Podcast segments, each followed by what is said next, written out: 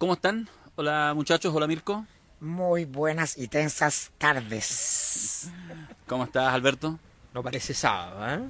Este es un sábado gigante. Estábamos invitados la a un... La primavera chilena. Sí, la primavera chilena. Estábamos invitados a un cumpleaños infantil y hemos llegado en una situación de guerra con Mirko acá a la casa de Alberto. Pero estamos con los cinco años ahí, el globito de cinco años, todo en condiciones para el cumpleaños, pero los cumpleaños ya no son lo que eran. Es sábado 19 de octubre del año 2019 19. y eh, son en este minuto las 6 con 10. Esperamos eh, el casi seguro declaración de toque de queda ah, em, después del Día de Furia de Santiago que se ha transformado en el Día Furia de Chile. Ah, Ayer fue, anoche fue hasta Santiago y hoy día ha sido Chile y claramente estamos en un escenario político que eh, eh, es necesario analizar. Estamos para los que nos escuchan por primera vez en eh, Cosa Nostra, la Cosa Nostra, este programa junto a Mirko Macari, Alberto Mayol y, yo aquí ha- haciéndolas de, de conductor. Estamos en Spotify, estamos en diversas redes, así que si lo escucha y le está gustando, búsquelo, compártalo y nos comprometimos a propósito del seminario El Padrino, que eh, quizás hoy día no da mucho para hablar de aquello, pero tenemos algunas fechas Hay en el cosas, futuro. hay cosas. Hay cosas que seguramente las vamos a ir contando. Eh, nos pueden seguir en, en las redes sociales, en Twitter, en fin. eh, Estamos presentes en, en Instagram, en diferentes plataformas. Así que vamos a conversar hoy día y decidimos juntarnos. Nosotros nos comprometimos con Mirko, con Alberto, a hacer un programa al mes, un programa de No conversación. hicimos hacer nada. Sí, este es el segundo, una, una cosa lúdica, una cosa incluso simpática el análisis y nos topa esta situación, eh, digo yo, no sé ustedes qué piensan, inédita en Inédita, 30 años. inédita. Y no sé, partimos, Mirko, porque, insisto, estamos acá probablemente en minuto a declararse un toque de queda, sí o no. Y quiero decir una cosa antes, De hecho, voy a poner el, el seguimiento del partido por mientras para saber en qué momento me parece. se declara el toque de queda, porque esto efectivamente es cuestión de que básicamente el problema ahora es de una cosa muy simple, que es como los problemas de los corralitos. O sea, el problema que tiene ahora el sistema es que no tiene suficiente ni mil- entre militares y carabineros para poder controlarlo todo y poder decir hacer efectivo el toque de queda.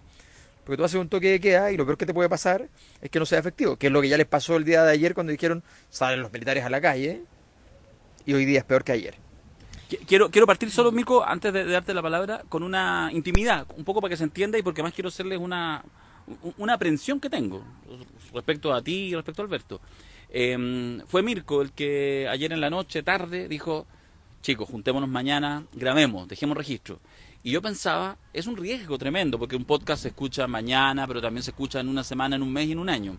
Y los sucesos están recién, o sea, la, locura empezó hace 24, 36 horas. Entonces, eh, yo no sé si es un riesgo de pronto hacer análisis, justamente estamos aquí hablando que probablemente haya toque queda, y capaz que no haya. Eh, ¿Cómo cambiaría los próximos días? ¿Cómo puede cambiar el análisis que, que hoy se haga respecto a las decisiones que se vayan tomando? Eh, no sé, te doy la palabra, Mirko.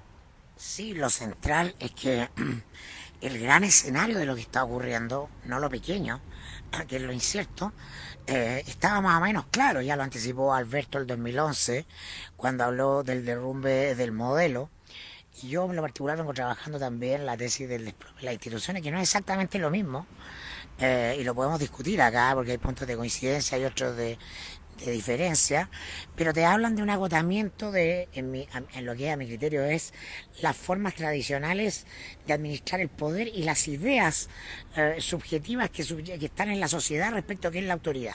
Entonces, me gustaría proponer primero eh, lo menos apasionante, pero quizás lo más vendedor, que es eh, la coyuntura, que el eje eh, gobierno en medio de una protesta, el gobierno Piñera enfrentado a un, a un reventón, a, a un desmadre social.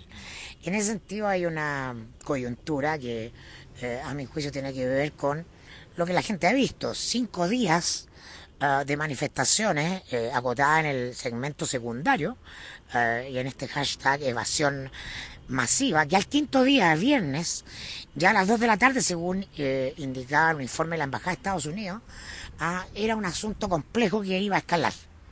Eh, y eso es lo notable, porque ese síntoma de la incapacidad de los actores políticos, particularmente el gobierno, yo sospecho que este o el que fuera, de leer la complejidad de la realidad lo que está ocurriendo, hace el asunto más interesante, más grave, más ridículo también. ¿No? Sobre todo porque yo esperaba, de hecho hubiera apostado mi sueldo completo y quizás otras cosas más a que Chadwick en, en el discurso que dio a las 7 de la tarde, el punto de prensa ese que dio a las 7 de la tarde, retrocedieran aquello que ya sabía a esa altura ya era evidente, que era lo que iba a calmar la pasión del circo romano, el alimento de los leones, que era retroceder en la tarifa, en el, alza de la tarifa. Conjunto a eso podía anunciar ley de seguridad interior del Estado, militares, todas las medidas de seguridad, pero era un elemento de descompresión. Entonces, para mí, para mí ahí está la madre del cordero de la incapacidad de los actores tradicionales, que son actores noventeros, Chadwick, eh, Piñera, todo ese elenco, ¿no? De leer lo que está ocurriendo. Porque más ahora ya da lo mismo. Lo van a hacer y no va a importar mucho. Claro, ayer, ayer, o sea, esto da para, desde el punto de vista jurídico-político, para una interpelación. Y es, el ministro es responsable políticamente, por lo tanto, debería renunciar o deberían sacarlo, porque él es el ministro de Interior y Seguridad Pública y está mandatado a, resguardar con todos los recursos legales que tiene a la mano la seguridad pública. Y lo que ocurre desde una hora después que él habla, desde las 8 de la noche, es que Carabineros se retira de la ciudad, ¿no? Y se da rienda suelta que se desborde la seguridad pública. Estoy dando un argumento, si tú quieres, de orden, de autoridad, o si quieres, de derecha. Sí, conservador. conservador. No, entre las 8 ¿ah? Y la una de la mañana en que irrumpen los militares, no, no hay gobierno. Entonces el ministro desatiende su deber constitucional, el que juró defender. ¿No? Y eso porque pasa, y eso es lo interesante. Muy probablemente el ministro no, no cortó ni pinchó, simplemente siguió la orden del presidente. Pero él es el responsable jurídico. ¿ah? Y entonces, ¿lo de anoche podría haber sido evitado? Sí, pues. Lo de anoche pudo ser evitado. A las 7 era tiempo de desactivarlo. ¿Cuántas estaciones menos? El, jueves. ¿Cuántas estaciones menos de metro se hubieran quemado? Exacto. Mira, a ver, yo creo que esto tiene es fantástico como, como posibilidades de análisis. Hay muchas entradas. Yo ahora, escuchando a Mirko, por ejemplo, recordaba, porque eh, mucha gente no sabe, pero yo soy un soy literalmente un bibliófilo. O sea, leo mucho la Biblia y está en mi velador y todas esas cosas. ¿ya? Entonces, ¿ya? los temas. Sí, no, pero es verdad. O sea, puedo no creer, pero leerlo mucho. Y una cosa muy importante para entender la Biblia, que quizás es otro seminario después, ¿ya? pero es que eh, el poder, cuando, porque Dios es uno, en tanto tan poderoso es, es trino. ¿ya? Las cosas poderosas no son una son una que se despliega de distintas maneras. Al revés, lo débil, en lo débil lo trino se vuelve uno. ¿Por qué digo esto? Porque ayer se, vio con claridad algo que le pasa, le ha pasado a Sebastián Piñera en el anterior gobierno, le está pasando en este, y ahora le pasó a Piñera más Chadwick, que es lo siguiente. Sebastián Piñera significa el, el 0,00001% más rico del país. En rigor, según palabras del mismo, el, más, rico, del país. Significa además un representante importante de la política, tan importante que ha sido dos veces presidente. Y hoy, además, significa el representante de la institucionalidad, el representante del Estado. Del Estado. Las tres cosas. Ese es su poder. ¿Cuál es el problema cuando tú conviertes tres cosas en una persona? Que tú le disparas a una cosa y le llega a tres. Y lo que está pasando le pasó ahora a Chadwick. Esto le pasó ya a Sebastián Piñera el 2011, con sus líos, que LAN, la venta, que televisión, que todas las cosas, y los negocios, y, Exalmar, y todo el cuento. Y ahora le pasa también en términos de la institucionalidad al mismo Chadwick, su, su primer ministro. Perdona, me llega acá el comunicado de la comandancia de guarnición, claro, de Santiago, eh, a partir de las 21 y hasta las 7 de la mañana, toque de guía. Vaya, vaya.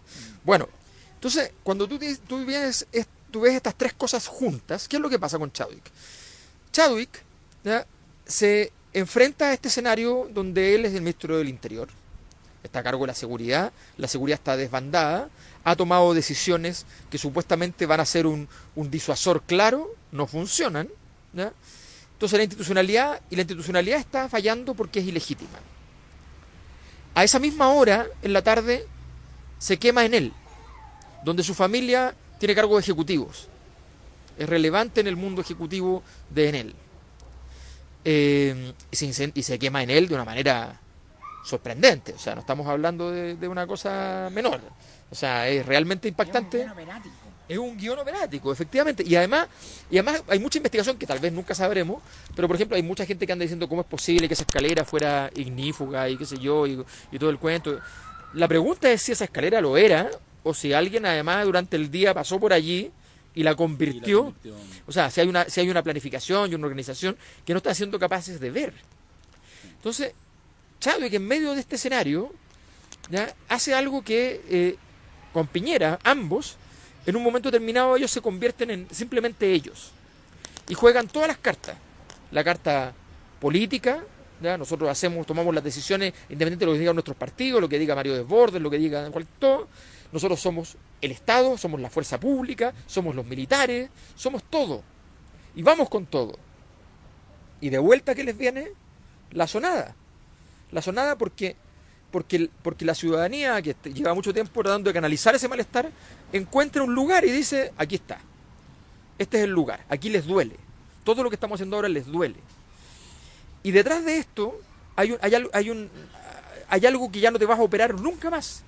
El metro nunca había sido objeto de politización, nunca en la historia de Chile, jamás, ni con Allende, ni con Pinochet, ni con Elwin, ni con Frey, ni con Lagos, Bachelet, Piñera, Bachelet, Piñera. Y llegamos al momento en el cual se, el metro pasa a ser parte del guion potencial de la politización, de la manifestación eh, y de la manifestación de la crisis, del malestar, del enojo. Entonces, estamos viendo hoy día que todos aquellos lugares que en algún momento fueron objeto, acaban de saquear una farmacia humana el centro completa, acaban de romper las entradas a los peajes y por tanto la gente no está pagando los peajes y al fin son gratis y la carretera es gratis. Estamos viendo el guion de una sociedad que dice, a mí me dijeron que tenía que integrarme a través del consumo, pagando, yo no me he podido integrar a esta sociedad y ahora no pago. O sea, yo me he integrado, pero me endeudo para integrarme. Y eso significa una, pre- una presión. Ah, y entonces ese malestar se vive eh, en, en- en el consumo de medicamentos. Ah, un malestar que no se expresa en movilizaciones, se expresa en la farmacia. En depresión. Ah, se canaliza. Claro. Claro, en, en estrés. En estrés. Ah, en tensión, en consumo de droga, en copete, en todo lo, lo- lo- el consumo de ansiolíticos, ¿no? Para Sí. disminuir tu, tu- el estrés que te provoca la vida. Porque Las drogas legales. porque vas corriendo como un hámster en esa rueda en el laboratorio, ¿no? Para estar al día con el pago de todo lo que tienes que pagar. Pero parecía que la rueda funcionaba. Pues. Si, sí, eso, es, que, a ver, yo creo que eh, justamente como para complejizar, ya saliendo de la coyuntura, que es quizás lo, lo más copuchento, pero lo menos interesante, es que yo creo que el eje izquierda-derecha, el, eje Estado-Mercado, es un eje eh, miope o reducido para mirar eh, el conjunto de fenómenos que están ocurriendo.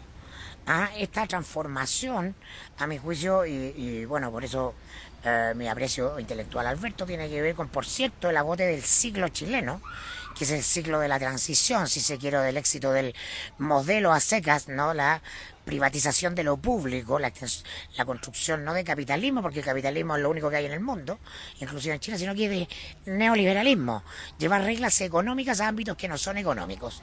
Y ese ciclo se empieza a agotar con avance y retroceso en 2011. Entonces vienen grandes explosiones como los casos de corrupción política, ya antes habían estado eh, la corrupción de la farmacia, a propósito de la quema de la farmacia, de los pollos. A Lagos le cuesta su candidatura básicamente el recuerdo de las concesiones y los TAG. ¿Ah? Entonces eh, el movimiento estudiantil logra instalar el tema de los precios de la educación. Solo lo instala porque Bachelet torpemente desinstala lo que podría haber sido una transformación gradual, virtuosa, y por eh, deficiencias políticas gravísimas termina en una contrarreforma, ¿no? El espíritu de Sebastián Piñera II es volvamos al, al momentum ah, de los 90, en que la élite ah, retoman control ah, de la manera de hacer. Y resulta que ya nunca se puede volver atrás, porque es una lección que te da cualquier eh, eh, cierta lectura eh, acuciosa de la historia, ¿no? Y entonces hoy día además convergen procesos que van más allá del eje izquierda-derecha, que es una lectura propia de la construcción del siglo XX, que es la polaridad. por ejemplo, hoy día tú, eh, para ponerlo así, todos tenemos un lado izquierdo del cerebro y un lado derecho del cerebro.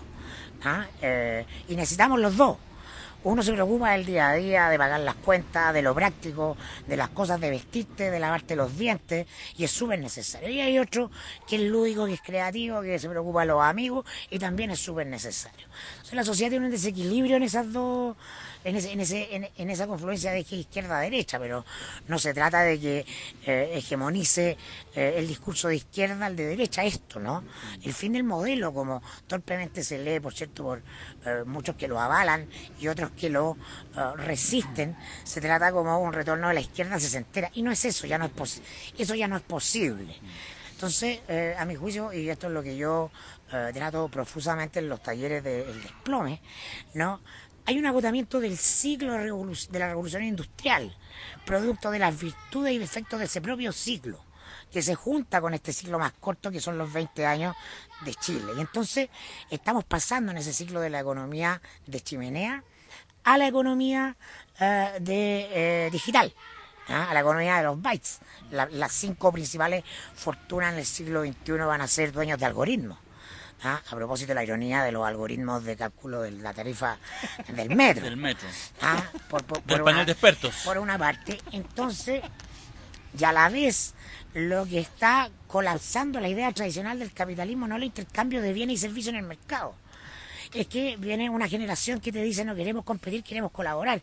Y nacen las empresas B, que están siendo replicadas por grandes empresas. En Estados Unidos, Danone, multinacional, del, eh, de los lácteos se acredita como empresa B, que es una empresa que es ya no la mejor empresa del mundo, sino la mejor empresa para el mundo. Entonces ellos se certifican que tienen relaciones eh, virtuosas con sus eh, trabajadores, con sus propietarios y con todo el entorno de la construcción de la cadena de valor. Pero esto es latero, pero es importante. Y al no es latero, no es latero. Y al certificarse... Yo estoy emocionado. Al certificarse, van al banco y le dicen, nosotros tenemos menos riesgo por lo tanto, ¿no? usted tiene que bajarme el, eh, el, interés del crédito que yo tengo. Y Danone tiene dos billones de crédito con la banca. Y la banca le dice, perfecto, efectivamente, le bajamos la tasa, porque usted tiene menos riesgo ahora. Porque hoy día el entorno concibe que una empresa construida en la lógica Chicago, ¿ah? en la lógica Gordon Jekyll, la lógica Piñera, es una empresa con riesgo. Ah, para terminar te lo digo así, el CEO de BlackRock, que es una empresa global de inversiones, que tiene filiales en todo el mundo, manda a sus filiales a invertir en empresas que tengan acreditado triple impacto, medioambiental, social y de gobernanza. Porque el tipo no porque usted quiera cuidar el planeta per se, ¿ah? o quiera cuidar su relación con la comunidad o le interesa en los seres humanos sino porque entiende que ahí está la nueva idea de valor, de mm. construcción de valor. Entonces, el capitalismo se está transformando desde sí mismo. Y el último gran eje de transformación que converge también en este momento, que es el despelote, ¿ah? es el fin del patriarcado de la mano del movimiento feminista, del Me Too. Pero el fin del patriarcado son 8.000 a 10.000 años de construcción de una idea de autoridad, que es la que vemos en la película El Padrino. Y por ejemplo, esa idea se desploma porque el poder convencional, cualquiera sea, basa su fuerza y, deposita la última racha en la fuerza militar. ¿Y qué es lo que vimos hoy día en Santiago de Chile? Que echada a mano de los militares no, nadie. no se contenía pero nada. al desborde pues. La, imagen era dantesca patética claro claro claro. Como fantasmas. sáquese el eje los lentes siglo XX va a mirar eso. Esa forma tradicional de autoridad, el uso de la fuerza, ya no va más, porque eso es el fin del patriarcado. Entonces estamos en una crisis más grande que la que probablemente vamos a ver en los próximos días, cómo se resuelve en relación a esta coyuntura. Dos apuntes muy cortos, Alberto, para el, bueno, uno, eh, que efectivamente la imagen hoy, cuando llegan los militares, esto transmitido en vivo, en directo, ¿cierto? Por los canales de televisión, empiezan a llegar al, que sé no sé, dos, tres de la tarde a la Plaza Italia, pensando en ese lugar, y era increíble. O sea, los carabineros generaban eh, más eh, distancia, la gente los mantiene lejos, pero los militares instalados en, o sea, superpuestas dos imágenes. Los, los militares instalados en una dinámica así como, como si la Plaza Italia estuviera vacía, y la gente en bicicleta, pasando entre medio de ellos, diciéndoles cosas, pasando por atrás, tanto que tuvieron que, yo creo que estaban muy incómodos. Eh, Eso es una, una, una metáfora, yo creo, bien interesante. Una cosa respecto a eso, para que digas lo segundo. Fíjate en lo que el, significado de eso. Cuando, cuando llega el 2011, eh, yo escribí un artículo por ahí de carácter en la, en la revista Anales de la Chile eh, sobre el, tema de la transición. Y hubo muchos que trabajamos el tema de la transición en ese momento como si acaso en alguna medida eh, todo ese movimiento terminaba con la transición porque había ciertos factores que tenían que ver con ese fin de la transición como por ejemplo el cuestionamiento de un límite fundamental de la transición que era la idea de que las reglas estaban, est- estaban diseñadas que la, que la línea de, de- de trabajo de, todo el- de toda la época estaba clara y que no se podía salir de ahí. Y eso se desdibuja en ese instante. Hoy día vemos otra pata de ese fin de la transición cuando es el momento en el cual el militar en la calle, en estado de excepción, no significa golpe de Estado, no significa nada, de hecho. No da miedo. No da miedo. algo esencial. O sea, es el, para lo que poder está. debe, el poder debe ser temido. Claro, es para En lo que está. Lo llamaron para eso. Si no, no era para otra cosa, porque no, no, no lo llamaron para que usara las armas en la calle. Lo llamaron para que diera miedo. Y no da miedo. Y, y, y alrededor hacían una ronda y los niños paseaban Su- o saqueaban. Su presencia de- por sí debería imponer autoridad. Para nuestra generación eso es. Sí. Ah, pero hay una generación para la que ya no significa eso. El relato, el relato radial que escuchaba recién, por ejemplo, de, de, de- de Tomás Moschati con Nivaldo Moschati, están contando la gente, que sé yo, entonces de repente la gente dice, no, en tal lugar, resulta que lo que pasó fue que, dicen, eh, estaban los carabineros. Pero cuando, cuando llegó la horda, los carabineros se fueron a esconder, porque en el fondo el carabinero, y aquí viene el complemento, digamos, los, ca- los carabineros saben que no pueden jugar el juego de que pierden. Entonces, cuando ven que en realidad no tienen capacidad de control sobre el asunto, no es que no hay suficientes militares para todo eso, sino que saben que no pueden ir, no pueden hacer nada y por tanto desaparecen. Entonces, ahí hay otro elemento súper importante que se va, que, que, que tambalea y queda fuera de juego. Ni siquiera es necesario en este caso una cosa muy dramática y terrible. Simplemente ya no vale. Una cosa corta, pa- pa- parte igual el pase, porque además hay un análisis ahí como, como profundo a partir de, de la idea del derrumbe del modelo, digamos, de ese libro.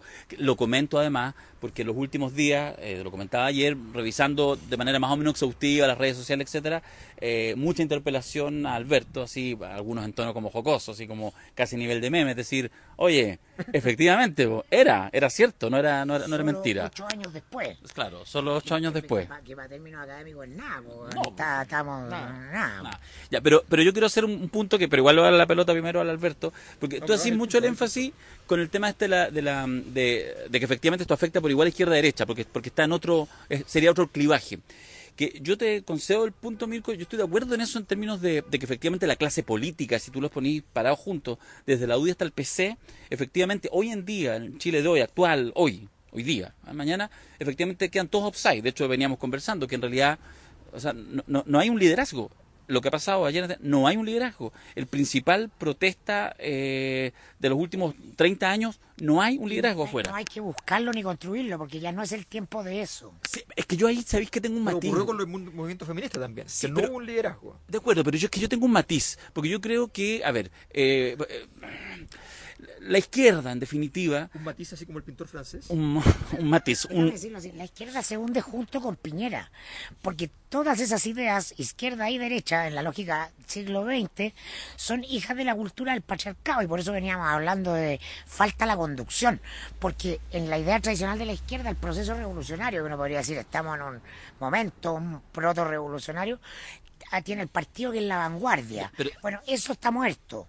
¿Ah? Eso no da, o sea, ninguna Es- pero esa es una estructura dimensión. tradicional ni anticipó ni lideró esto. De acuerdo, es una dimensión. Yo solo quiero dejar un punto porque puede ser menor a la luz del, del análisis político. Tiene que ver que lo que yo veo, y lo digo con toda la, la- la- la subjetividad de, de decirlo desde acá, Darío Quiroga, de Darío sociólogo, Quiroga, sociólogo, militante comunista, ahora no, pero medio amigo, en fin, y Arcis. Pugliarsi, toda esa mezcla rara. eh, lo que yo digo es que cuando uno ve que cuando uno ve, eh, Mirko, que efectivamente la dinámica, la, la, voluntad, donde, donde se maximizan en la calle, se multiplican los ejemplos, incluso hay una poética, hay una estética de eso, de estoy acá ni siquiera porque yo lo necesite, estoy acá y, hago el, toque de cacerola en Vitacura porque me interesa que el metro no sea caro para aquellos que no se pueden desplazar, ni siquiera para mí, para jóvenes, que a, lo, a la tarifa de los jóvenes, como decía el gobierno, no le subió este cambio partieron los estudiantes chilenos y a ellos no les subió un mango. Sin embargo, esa, ese germen de solidaridad global, de que somos parte de lo social, yo creo que entronca con una tradición de la izquierda que independiente de que los actores políticos no estén a la altura de defenderlo, yo sí pongo el punto que no es lo mismo que la derecha, que tiene otras virtudes como la defensa de la libertad, del emprendimiento individual. Idea, o sea, este no es el éxito de Guillén ni de Lizalde. No, ah, ya vimos de Insulza donde estaba. Tampoco lo es del Frente Amplio, que después de eh, su éxito parlamentario eh, de las elecciones pasadas, se burocratizó en el Parlamento y salieron rápidamente a decir, sí. oye, oye, tenemos que estar en la calle porque no estábamos, no estábamos metidos en esto, ninguno de nosotros tuvo algo que ver con esto, entonces salieron rápidamente a decir, y nosotros también, pero ya son viejos. ¿Ah? Ya son viejos para saltarte el torniquete. ¿Ah? Ya, ya Boris está guatón. ¿Ah? Hay un meme Jackson, bueno de un guatón. Jackson está, Jackson está, claro, Jackson está pelado, ya está con, con, con, la gente de la, de la Open Society, ya está en otro negocio, ¿cachai? El poder te burocratiza. Entonces estamos en una época, y esto voy a ponerlo en concreto porque si no parece una teoría, uh, no sé, romántica. Mira, lo que está en el fondo de lo que estamos viendo es una sensación de malestar que los actores tradicionales no fueron capaces de leer, ¿no? Y eso es una emoción. Entonces, se cae este año ¿ah? un proyecto súper importante que es el de los medidores inteligentes. inteligente. Es súper clave para que Chile entre a la 5G. Sí. Ah, porque las, sin, sin medidores inteligentes no hay 5G en Internet de las cosas en su hogar, señora, señor. Ah, para que su auto dialogue con su refrigerador y sepa el refrigerador cuando usted va llegando a la casa y le tenga la temperatura correcta, lo que necesita y bueno, en fin, toda esa cosa que ya está. Simplemente estamos esperando que llegue, pero ya está. Entonces, esa es la clásica política pública noventera que tiene todos los cheques del poder concebido de forma tradicional.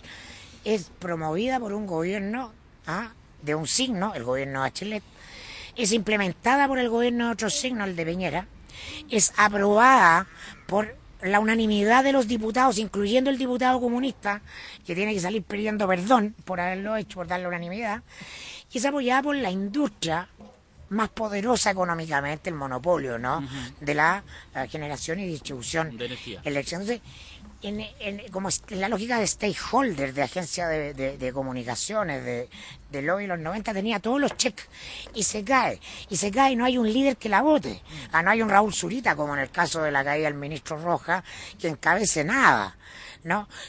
Tampoco hay uh, una movilización es simplemente que las encuestas constatan que la gente considera que se lo están metiendo en el ojo porque hay desconfianza respecto de, lo que hacen los actores del poder, porque hemos visto el poder desnudo, mm. lo vemos en los abusos de la iglesia, ¿ah? los vemos en las relaciones de parentesco ad infinitum en los cargos de poder, en Bachelet Piñera, Bachelet Piñera, que es la era Caburga, ¿no? los vemos en la Natalia Compañón, los vemos en los viajes del hijo del presidente a China, lo vemos en toda la parentela Chávez, los vemos aquí y allá en la ah, en, en, en, la hija, en la, ¿cómo se llama? La hija del senador Monte. En, entonces, tú vas sumando, ¿no? Un conjunto de información que te muestra una elite que la gente perciba ya no actúa en favor de ella. Y esa elite también es de izquierda. Sí. También es de eso, es el poder como lo concebimos, ¿no? Todas las formas tradicionales de autoridad son las que están irremediablemente muertas. Y eso es el fin, no, es el comienzo de otra cosa. ¿Es el derrumbe modelo? A ver, la, sí, evidentemente, pero, pero la pregunta que, que plantea Mirko en el fondo, que, que, es una pregunta muy importante cuando uno acredita ya en términos científicos que algo se quebró. ¿ya? Cuando algo se quebró, la pregunta del, del geólogo es de qué tamaño es la placa que se quebró. Mm. ¿Ya? hasta dónde llega, cuánto, qué implicancias tiene eh, 300 kilómetros más allá, 500 kilómetros más allá y 1000 kilómetros más allá. Entonces, esa es la pregunta, ¿de qué tamaño el, y para eso existe el análisis de las magnitudes, lo, la magnitud que tiene que ver con el fondo, con el grado Richter del asunto. Y es una pregunta que cada vez que pasan estas cosas uno tiene que decir, bueno, evidentemente hoy día tenemos conciencia de que esto tiene un grado Richter muy alto y que no tuvo, y que el elástico se venció de inmediato que porque el movimiento estudiantil para poder lograr llegar a este grado Richter tuvo que ir, volver, ir, volver, chocar, fracasar, volver, acumular energía dos, tres días más y vamos de nuevo, y vamos de nuevo. Y aquí hace rato que las cosas vienen pasando así como pum, Mm. de un segundo a otro. Esa, esa ausencia del elástico es la ausencia del- del- de la resistencia. Fíjate que... eh, Pensé que era fake news lo del toque de queda. ¿En serio? Sí, estamos, caímos en la trampa. Caemos en la trampa. Caemos en vivo, en vivo. Estamos en vivo, mira. El desplome de los medios, También. del- de- de- del periodismo y de la prensa como acreditadores de verdades oficiales. Mira, yo... eh, a ver, yo la tesis del derrumbe del modelo siempre fue una tesis bastante más sofisticada naturalmente que lo que la gente decía, porque la gente creyó que leía el titular del libro Listo, leímos el y libro. ya hasta leyó el, o el del mostrador y ya está todo, se entendió todo. No, po. Ah, Viste, todavía no se ha caído el modelo mayor. Ah, yo estoy comiendo en el McDonald's, me gritaban cosas así la gente, o sea, una cosa ya como... Bueno, a ti te Pasaban molestan. autos, corría así como, ¿y dónde está el derrumbe del modelo? Y se alejaba con efecto Doppler. Hace, hace- hace como dos semanas te funaron en Twitter porque estáis tomándote un café en el Starbucks. Además, claro, entonces, entonces bueno, pero mira, No, yo, yo además creo que deberíamos co- cobrar por estos podcasts porque quiero cambiar mi BMW. ¿Sí o no? O sea, corresponde. corresponde. Fíjate que el, en todo este proceso, que fue una investigación bien larga y que además en la cual eh, no, no fue magia, sino que pasó que nosotros habíamos hecho una investigación muy grande sobre desigualdad, malestar social, educación y una serie de otros temas, ¿ya? Eh, gracias a un proyecto Milenio, el 2009, 2010, 2011. Entonces, no era raro que tuviéramos una información bien interesante porque teníamos 200 entrevistas individuales por todo Chile, cualitativas, eh, 20 grupos de discusión, dos encuestas probabilísticas de gran tamaño, ¿ya? Y, veni- y habíamos estado sistematizando todo el material, no solo el nuestro, sino que el de otro. Entonces, no era raro que encontráramos cosas. Y en- dentro de las cosas aparece esta hipótesis, ¿ya? que obviamente a algunos les producía un poquito de resquemor porque eh, nunca es bueno ir y decir, mire, está en, está en cuestionamiento el, algo importante de- dentro del orden social, porque el orden se sostiene a partir de esas convicciones. Pero mira, el 2013, siguiendo esta investigación, seguimos encontrando cosas y yo escribo en otro libro, no en el derrumbe del modelo, en uno sobre la nueva mayoría que estaban haciendo, qué sé yo, hago una segunda parte que tiene que ver como una especie de continuación del derrumbe, que no lo publiqué aparte de imbécil nomás, pero ya lo metí adentro, que el libro salió súper largo. Malo para los negocios. Malo para los negocios, ¿no? Es malísimo. Entonces, y, y escribo lo siguiente, mira. La secuencia consumo, deuda, abuso, lucro y legalidad quedó instalada desde 2011 como un sintagma que recorre toda nuestra cultura económica. Y la sensación de la ciudadanía entonces que hay una tradición de quienes están en la, vida económica y en la vida política. Y, y después de la tradición viene siempre la morosidad, la desobediencia, que en forma económica es la sensación de pagos. La realidad financiera es estresante para todos, pero cuando el estrés aparece como el resultado de una situación injusta, la respuesta suele ser la evasión de responsabilidades, como ha sido hasta el día de hoy el Transantiago.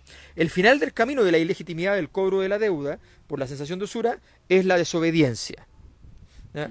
Eso, es, eso es un continuo que es lógico.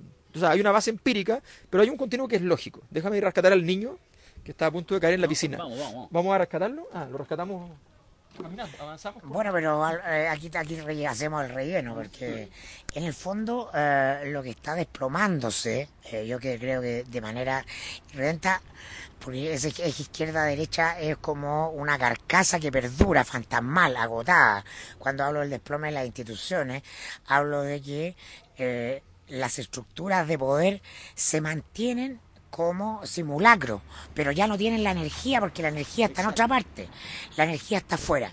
Y lo verdaderamente relevante en este episodio de, eh, del alza de tarifas del metro es el fin definitivo de la hegemonía tecnocrática que ya venía debilitándose de mucho rato porque a Chile no lo gobierna la concertación ni la derecha desde el 90 en adelante, lo gobierna una tecnocracia. En eso consiste el proyecto Beringer Guzmán. Entonces ese espacio de la tecnocracia que en el fondo es la racionalidad económica de la, de la economía neoclásica, que es la que fija los límites acerca de donde eh, actúan lo- los políticos, ¿no? Eso es lo que sí efectivamente ya no tiene más vuelta. Ah, de hecho, a mi juicio, hay muchas frases eh, de mal gusto en este episodio del alza de las tarifas. La del ministro Fontaine, por una parte, ah, el, el- el ministro de Hacienda, claro, que eh, llamando a comprar flores, que no tiene que ver con el alza en sí mismo, pero con, sí con el alza al costo de la vida, Chistosito, jugando con el alza de la vida. ¿no? Pero la del presidente de- del comité de expertos, ¿no? Juan Enrique Keimans ah, que se supone que es un técnico que opina Académico. técnico, pero se- le, le sale cachagua por todas partes. Entonces dice, por cuando sube el pan no alegan. Y esto tiene visos políticos. Entonces, la tecnocracia se revela como una agenda política oculta, ¿no? Finalmente. Entonces, eso es lo que está desplomado para siempre. Ah, Eso no tiene vuelta atrás. Y e- en eso se fundó el modelo chileno. Eso no es que gobernara la concertación o la derecha. Y por eso que da lo mismo todavía quien gane. ¿Ah? Esto no, si hubiera ganado Guillé, estaría frente al mismo problema porque ese panel técnico hubiera existido igual. Y esa medida se le hubiera impuesto igual a cualquier gobierno. Entonces hoy día tenía un problema mayor, no, no es resorte del poder político de turno porque hay instancias tecnocráticas que cooptan las decisiones. Eso, eso se acaba. Claro, lo que, lo, lo que dice Mirko es súper importante porque detrás de eso, lo que hay, eh, esa desnudez que revela, que revela Mirko, es que la rela- te das cuenta de pronto que la relación del intermediario, que es una relación que tú consideras cara y, que empiezas a, ver cada vez más innecesaria, que el intermediario es la política. Eh, es simplemente una relación en la cual tú estás hablando en realidad directamente con la empresa, con el conjunto de empresas que gobiernan tu vida cotidiana. Y entonces en algún momento tú decides hablar directamente con ellos. Y como no puedes hablar directamente con ellos de una manera equivalente, construyes un poder para ellos. Y la búsqueda de ese poder en algún momento fueron las redes sociales, que desde allí yo podía horquillar una empresa y empiezas a buscar mecanismos hasta que finalmente encuentras, dice, bueno, ¿sabe qué? La forma en que yo tengo para hablar con usted esta, es esta, lo que me queda. Ya lo que me queda es, es que nosotros somos una horda y vamos para allá. Entonces, al mismo tiempo que, que estamos tratando de resolver las, las sofisticadas problemáticas del siglo XXI, tenemos que usar los recursos milenarios, más básicos, más básicos existentes, y la política empieza a hacer lo mismo. O sea, por eso por todo el mundo, al mismo tiempo que vemos todas estas transformaciones, ¿ya? estamos viendo el- la- los autócratas surgiendo y surgiendo y surgiendo, porque los son los que vienen a decir por lo menos, ah, no, pero no se preocupe, yo tengo una solución que es simple, fácil, con- contundente, y se llama poder, el retorno del poder. Y ese, y ese retorno del poder es un poder sin política. Es un, poder- un tipo que llega y dice, yo voy a traer el poder, ¿ya? porque y viene, y viene en realidad, es un apostador. Porque esos que vienen no son tipos que tienen el poder. Lo que vienen es apostar a, lograr tener el poder para poder vestir de nuevo esto con una con un nuevo revestimiento eh, respecto a lo, lo que es el problema de la legitimidad. Y la legitimidad es algo que no se compra en la esquina. Tú la puedes perder. Hoy día, ¿cuánto de legitimidad se perdió? ¿Un 5, un 6, un 20% de la legitimidad del orden social? Tú lo puedes perder en un día. Y para recuperarlo, lo que se demora en la legitimidad es extraordinariamente complejo. O sea, bueno, de, de partida, a ver, el, el gobierno de Piñera se partió en dos. Hay un gobierno con todos sus matices hasta el 18 de octubre, hasta ayer, y hay otro gobierno de hoy día en adelante, que puede quizás reescribirse en varios... En rigor, hasta el momento existe la moneda y el oficialismo. La moneda la que levanta el discurso de los delincuentes y los violentistas, y el oficialismo, el, el- el- poder territorial, los alcaldes, encabezados Felipe Alessandri, Carla Rubilar, eh, el alcalde de la Florida Cárter, ya te hablan de que aquí no cabe hablar de violentistas ni de delincuentes, que hay una demanda efectiva ¿no? de una ciudadanía agobiada por eh, un conjunto de eh, valores económicos sobre sus vidas que son incapaces de soportar. ¿ah? Y donde el Estado debe tener algo que decir. Ahora yo creo que la pregunta relevante a mi juicio es, es llegar a este momento pudo haber sido evitado y esta es una pregunta pertinente Sí. para todos los defensores del modelo. ¿ah? ¿Podíamos salvar el modelo con algunas reformas graduales y evitar este, este eh, estallido? Por supuesto que sí, pues.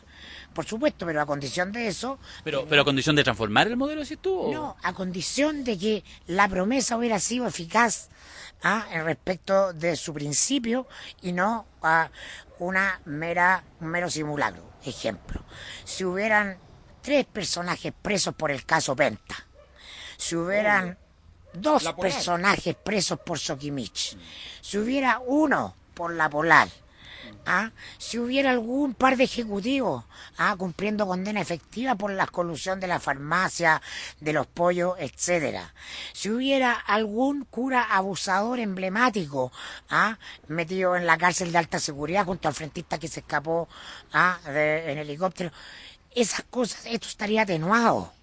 Porque la no elite, nada de eso. porque la elite en Chile quiere todo. no solo quiere estar en posición de élite, sino que además ah, eh, no tiene conciencia de su condición de privilegio estilo Luis XIV. Y sabemos cómo termina, perdón, Luis XVI. Y sabemos cómo termina Luis XVI.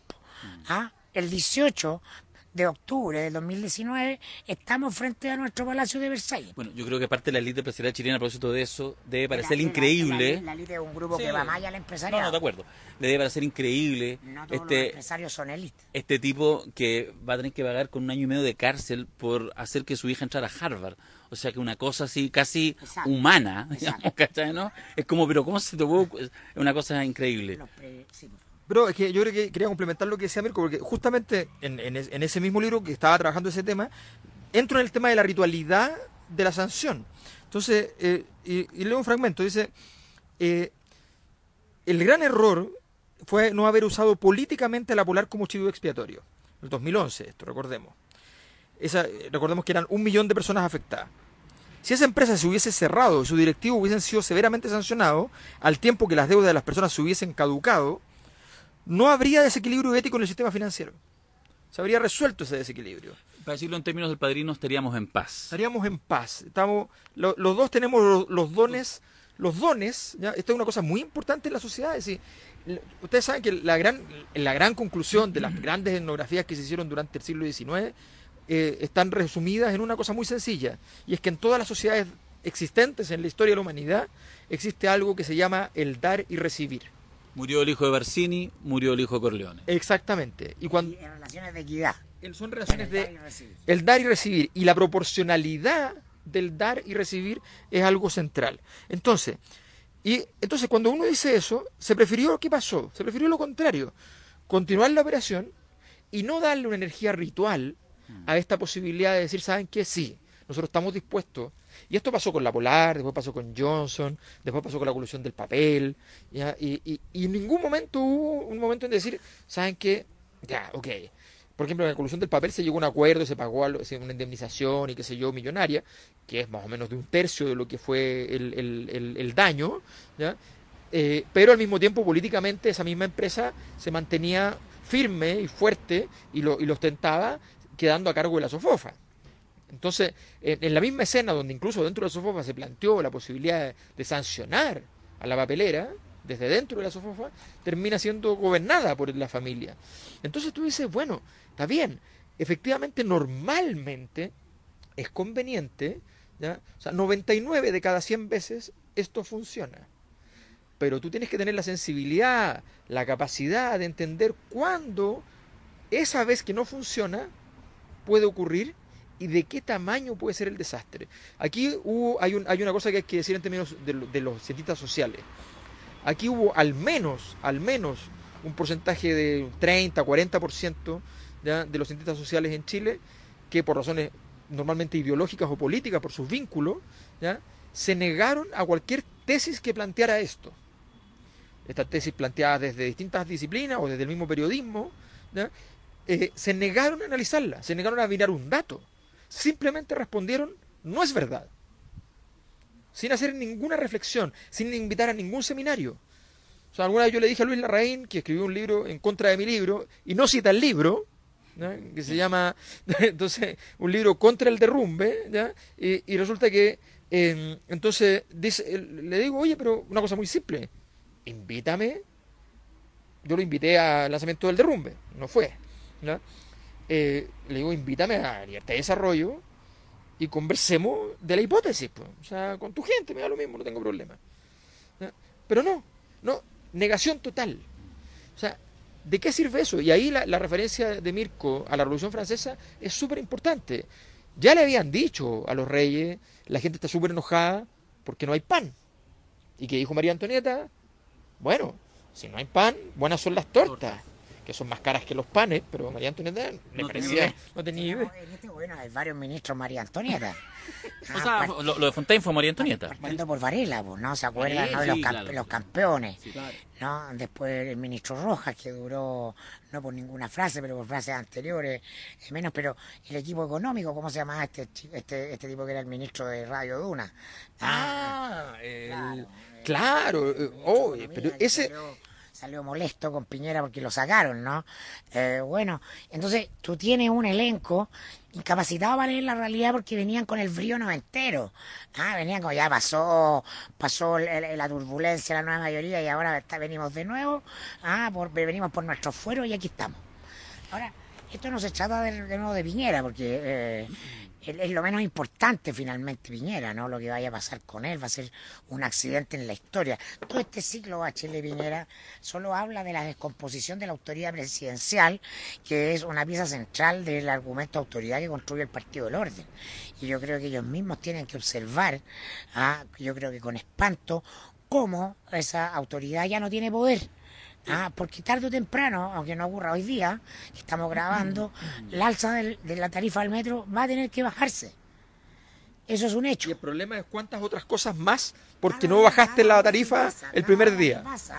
Ah, eso, eh, esa, la, cuota aumenta. Sube, el precio. ayer se, se, convocó a estado de emergencia por 500 millones de pesos en daño, 500 millones de pesos. O sea, eh, ¿de qué estamos hablando? El, el precio de una casa en Vitacura. Hoy día es 200 pesos eso. Hoy día, y 200 quizás nos quedamos súper cortos. O sea, un saqueo de supermercado es 200 veces eso. Y, estamos hablando de no sé cuántos supermercados saqueados, estamos hablando de no sé cuántos servicentros, y estamos hablando de los peajes no pagados, y estamos hablando de cómo vuelves a la normalidad. Y esto es una cosa que sociológicamente es muy importante. O sea, que pasó también con el Transantiago, cuando, cuando tú dices, pensando como, ah, no, pero mira, bajamos a la gente de acá, lo subimos por acá, la plata pasa de aquí para allá, la gente paga, y entonces la premisa es que la gente paga. Y entonces yo los muevo de aquí para allá y listo, se acabó el problema. Y pero, encima los criminalizo si es que no pagan. Pero resulta que, que, la, que, la gente frente a... A mí una vez me llamaron de, de gente que trabajaba con el Transantiago y me dijeron, ¿qué harías tú con la evasión? Le serviría café el, eh, y limpiaría la micro. Bueno, me echaron de la sala, o sea, fue como estáis diciendo. Pero eh, en los lugares de mayor evasión lo esperaría con gente bien vestidita, con cafecito, y buenos días, ¿cómo está? qué sé yo, Porque, porque hay una relación que está muerta. Entonces, de esa relación, de esa, de la ausencia, o sea, estamos viviendo en la sociedad thatcheriana. Es una economía sin sociedad, que es lo que Thatcher siempre dijo, la sociedad no existe. Lo que existe es la, suma de individuos. La suma de individuos y existe la economía. Bueno, aquí estamos. Aquí está. Oye, una... creo que hay dos grandes actores derrotados en lo corto. Por ejemplo, todo el columnismo, el columnismo leninismo, que esta semana pasada no partía sus comentarios, sus comentarios en radio, ah, en televisión, en, diario, diciendo todos debemos condenar la, la violencia porque la violencia es antidemocrática y estamos en la república y luego, y claro, después viene el tema social. Pero primero condenemos la violencia. Bueno, hoy día ya sabemos que con dos dedos de frente ese argumento lo enarbola solamente Jacqueline Barriselberghe y eh, la ministra vocera de gobierno, que son elenco de reparto, que van por la puerta trasera saliendo en todo este conflicto. Mira acá cómo pasan eh, tocando la bocina. Y lo otro es que esto no es una revolución. ¿ah? Porque Esto es un proceso de transformación radical del poder. Entonces, las instituciones van a seguir existiendo, van a tener eh, su carcasa puesta ahí. Lo importante para lo que viene es no seguir poniendo la energía en eso. Entonces, ahora va a venir la discusión de si hay un gran acuerdo transversal de políticos y quiénes están y quiénes, y quiénes no. Quiénes se suman y quiénes se restan. Está Insulsa pero no está Giorgio. ¿Ah? Están, de nuevo, hablamos de nombres, de elenco, de el micropartido que se creó para que estén todos. La foto, y esa foto no vale nada, porque el poder está en otra parte, ya no está en ningún partido. A partir de lo que tú decís, yo quisiera abrir un, último tema, yo creo, por honor al tiempo. no, no, pero es un tema largo. pero muy breve, muy breve. Solo para decir que hay un factor en que Sebastián Piñera sí es importante en todo esto. O sea, hay dos en rigor. Uno, que es el, el primero que dije, que hace más fácil el ataque al, a la Trinidad, a la Trinidad. Pero el segundo, que es muy importante, es que Sebastián Piñera, en todo su actuar, nunca puede evitarlo. Es, es un acelerador de partículas. Mm. Es un tipo que donde llega genera velocidad, ¿ya? Eh, eh, tensión eh, y las cosas que van y vienen. Y, eso, en la gestión del orden social, bueno, es una mezcla peligrosa, explosiva. Les propongo terminar porque está hablando el presidente. Ya. El, ya. Tres minutos. Tres minutos. Hay un tema corto que tiene que ver lo que tú dices. El poder está en otra parte. ¿Y dónde está en este minuto? Está en la gente que se está movilizando, en todos los barrios, en todo... Está en el caos. Está en el caos. ¿Alguna avisoran cómo puede seguir esto? Porque veníamos conversando con Mirko, incluso pensábamos que que eventualmente hoy día, ya después de la, del nivel de energía que generó, la, que concentró el viernes en la noche, este viernes 18 en la noche, uno pensaría que hoy día va a ser más calmo. Y la energía sigue subiendo, sigue aumentando, de la propia gente sin un puto liderazgo. Bueno, esto es la, la- a ver, la sociedad es un fractal del individuo, entonces, o el individuo es un fractal de la sociedad. Esto es como una gran crisis de pareja. Después vendrá otra nomás. Si hay ruptura, viene otra. Y en una de esas se arregla. Claro, lo que, lo, lo que es complicado para un gobierno en un momento como este, o sea, el, el- el retornar al orden es una cosa muy delicada, muy sutil, muy difícil, porque el, el orden está hecho de sutileza, no está hecho de cosas realmente muy importantes. Y, lo que se pierde aquí es la confianza de la sutileza. Entonces, frente a eso, la recuperación del orden es muy difícil. Pero lo que está muy claro, esto puede todavía escalar todavía más, primero, que todo lo que fue tocado quedó, vamos a decirlo así, porque son, eh, cuando se mueve el malestar social se mueve una energía que es sagrada. Entonces la energía sagrada define las cosas como benditas o malditas. El 2011 habían benditos y habían cosas malditas. Ahora no hay cosas benditas, hay solo malditos. Entonces va a tocar todas estas cosas, el metro entre otras que era bendito, ¿ya? por razones históricas, y se van a transformar en malditas. Y la pizzería de Vitacura, en la que estaba Piñera, Y la pizzería- mientras el país no tenía gobierno entre las 8 ah, de la AM, PM y, Y la las 10. 1 AM, ¿no? el presidente estaba comiendo pizza. Exacto. Ah, entonces esas son las imágenes que van a quedar de esto. Siempre los nietos que sirven para todo. Y el, y el lunes, el martes, el miércoles, cuando el gobierno quiera mirar cuáles son los daños, se va a dar cuenta de una cosa que es muy importante. Y que hay mucha plata dando vueltas, y hay muchos daños y por todos lados. Pero hay una cosa que es la más importante de todas, y es que ellos mismos, ellos mismos, sencillamente no van a existir por una razón más sencilla que la crisis, que la crisis política. Que tiene que ver con lo siguiente. Mañana, probablemente, si está, eh, estado de sitio, ¿ya? y probablemente mañana, entonces, si se vuelve a repetir un escenario, van a cerrar los supermercados. Y la gente no va a haber cansado a comprar cosas para la semana. ¿ya? Y va a venir un problema en cada hogar por culpa de la incompetencia del gobierno. ¿ya? O, o por culpa de los violentistas. Es que no, porque el gobierno siempre está a cargo. Cuando, cuando, cuando no hay líder al otro lado, además, el gobierno siempre está a cargo. Sí. ¿ya? Y, y en la semana la gente va a volver a tener problemas para ir a la pega. ¿ya? Y, y van a haber paralizaciones en la universidad y va a volver, va a volver la anormalidad. Y lo único que alimenta el orden social es la normalidad. Y el, y el gobierno se dedicó toda esta semana a jugar a la anormalidad. Anormalidad. Ah, ¿saben qué? Hubo un problema. Y la- Anormalidad. la- Pongámosle más normalidad. Mientras la intendenta llamaba a la unidad y a la paz, ah, Jacqueline Van Rieselberg apuntaba al Frente Amplio y al Partido Comunista. Sí. Entonces, no, que no, no hay libreto. No hay libreto y ah, una uni- broma. Ya, eh, Mirko quiere que terminemos porque está hablando el presidente y él le interesa hablar al presidente, así que pueden pararse ustedes. Yo voy a despedir este, este podcast eh, para decir lo siguiente. eh, hoy sábado 19 nos hemos reunido en condiciones, nos costó el doble tiempo llegar con Mirko desde los altos de Peñalolén hasta aquí, hasta la populosa Ñuñoa, hasta el corazón. Ñuñoa, porque de verdad tuvimos que hacerle el quite a harta barricada, a harta cosa. Eh, la Cosa Nostra, difúndanlo si les gusta. Y nosotros teníamos programado, porque este es especial, el programa de octubre, probablemente tal como en 10 días más. Lo hacemos igual. Pero igual les, les- les dejo abierto que esta semana, según como evolucionen los hechos, nos juntemos de nuevo a- para un segundo análisis. Y de ahí les vamos a contar las cosas al padrino, seminario, estas novedades, pero hoy día estamos en, en todo otra caso, cosa. hay que decir algo que lo, lo había... eh, Esta fue una semana donde en el gobierno todos fueron Fredo. Todos. Pero así. No se salvó hoy, no se salvó nadie. Nadie. Cuídense mucho, hagan lo suyo, caceroleen si quieren, pero cuídense también, ¿ah? que hay un mañana. Nos vemos. Hasta la próxima. Chao, chao.